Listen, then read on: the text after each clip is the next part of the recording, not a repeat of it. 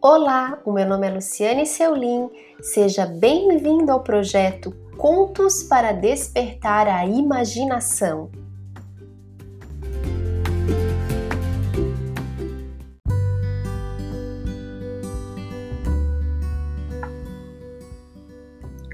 As Três Penas Um rei tinha três filhos.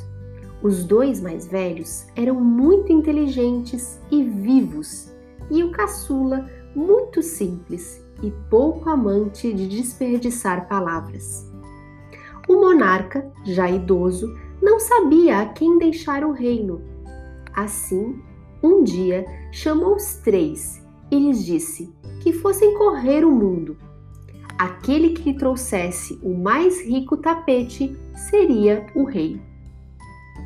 Para que não houvesse discórdia entre eles, atirou para o ar três penas e ordenou que cada um deles seguisse uma delas. Uma pena foi para o oeste, outra para o leste e a última voou só um pouquinho e em seguida caiu no chão.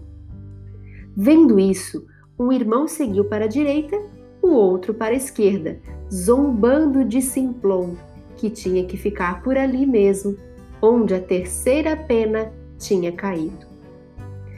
Triste e abatido, o pobre Simplon refletia em silêncio ao lado da pena, quando, no chão, abriu-se um alçapão. Desceu por uma escada e lá no fundo havia uma outra porta.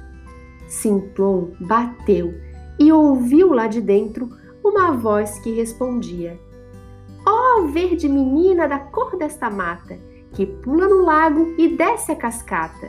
Vá já, sem demora, ver quem está lá fora. A porta se abriu e ele viu uma rã imensa e gorda, cercada de uma porção de ranzinhas. A ranzona perguntou o que é que ele queria.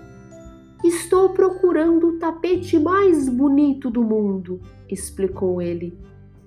Ouvindo isso, ela chamou uma das ranzinhas e ordenou: Ó oh, verde menina da cor desta mata, que pula no lago e desce a cascata, vá já sem demora, traz a caixa agora.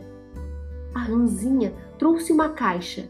A ranzona abriu e tirou de lá de dentro um tapete tão fino que nada jamais fora tecido no mundo ia poder se comparar a ele. Simplon recebeu o tapete, agradeceu e subiu a escada de volta. Mas acontece que os dois irmãos tinham achado que Simplon era idiota demais para conseguir encontrar qualquer coisa que valesse a pena. Para que é que a gente vai ter trabalho de procurar? disseram eles. Por isso, pediram à primeira pastora que encontraram que lhes desse o chale dela, bem grosseiro, e o levaram para o rei. Simplon tinha acabado de chegar com seu belíssimo tapete. O rei ficou espantado com isso e falou: De direito, o reino deverá ir para o mais novo.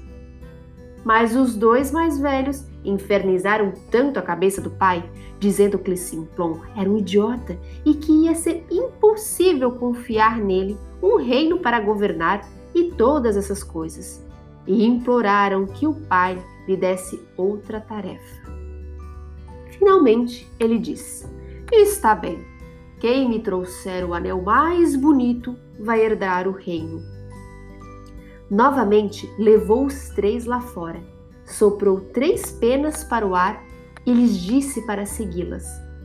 Novamente, os dois mais velhos foram para o Oriente e Ocidente a pena de Simplon voou bem em frente e foi cair bem pertinho, junto da porta do alçapão.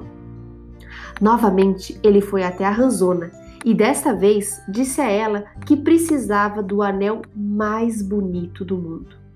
Ela pediu a caixa e tirou lá de dentro um anel feito de pedras preciosas que brilhavam de tão bonito, mas tão bonito que nenhum ourives da terra poderia fazer nada parecido. Deu o anel para Simplon. Enquanto isso, os dois irmãos se divertiam com a ideia de que Simplon podia sair procurando o anel de ouro. Nem deram ao trabalho de procurar nada, mas só pegaram um martelo, arrancaram os pregos do aro de uma roda de carroça velha e foram entregar ao rei. Quando Simplon mostrou o anel que tinha trazido, o pai disse outra vez: O reino é dele. Mas os dois irmãos mais velhos ficaram chateando até que o pai deu uma terceira tarefa. Dessa vez, disse que daria o reino a quem trouxesse a mais bela donzela. E novamente soprou as três penas para o ar, e novamente elas voaram como das outras vezes. Simplon foi até a ranzona e disse: Preciso da donzela mais bela do mundo. Muito bem, disse a rã. A mais bela donzela do mundo não está aqui agora, mas você vai chegar lá com ela do mesmo jeito. Dizendo isso, deu a ele uma cenoura esburacada, com seis camundongos atrelados. Meio triste, Simplon perguntou: O que é que eu faço com isso? A rã respondeu: Pegue uma das minhas ranzinhas e coloque dentro. Ele pegou uma qualquer, ao acaso, e a pôs dentro do buraco da cenoura. No mesmo momento, ela virou uma donzela belíssima. A cenoura virou uma carruagem e os seis camundongos viraram cavalos. Ele deu um beijo na moça, chicoteou os cavalos e a levou para a presença do rei. Pouco depois, chegaram os irmãos. Eles nem tinham se dado ao trabalho de procurar belas donzelas, mas tinham apanhado as duas primeiras camponesas que encontraram. Quando o rei viu isso, afirmou: Depois da minha morte, o reino será de Simplon.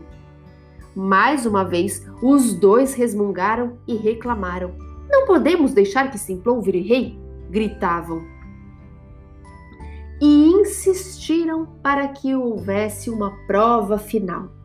Seria o rei aquele cuja mulher conseguisse pular por dentro de um grande aro pendurado no meio do salão. Pensavam: as camponesas são fortes e ágeis e vão conseguir. Mas essa donzelinha delicada vai acabar morrendo de tanto tentar. Mais uma vez, o velho rei concordou. As camponesas pularam e conseguiram passar por dentro do aro mas eram tão desajeitadas e grandalhonas que caíram e quebraram os braços e as pernas. Depois, a bela dama que Simplon tinham trazido também foi pular. Deslizou por dentro do aro com a leveza e graça de uma gazela. Depois disso, os dois irmãos não puderam dizer mais nada.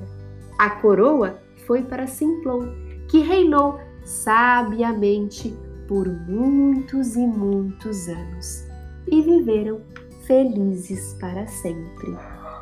Essa história foi retirada do livro Como Sofia Educa Suas Crianças, uma versão da professora e educadora Elsa Pastrello,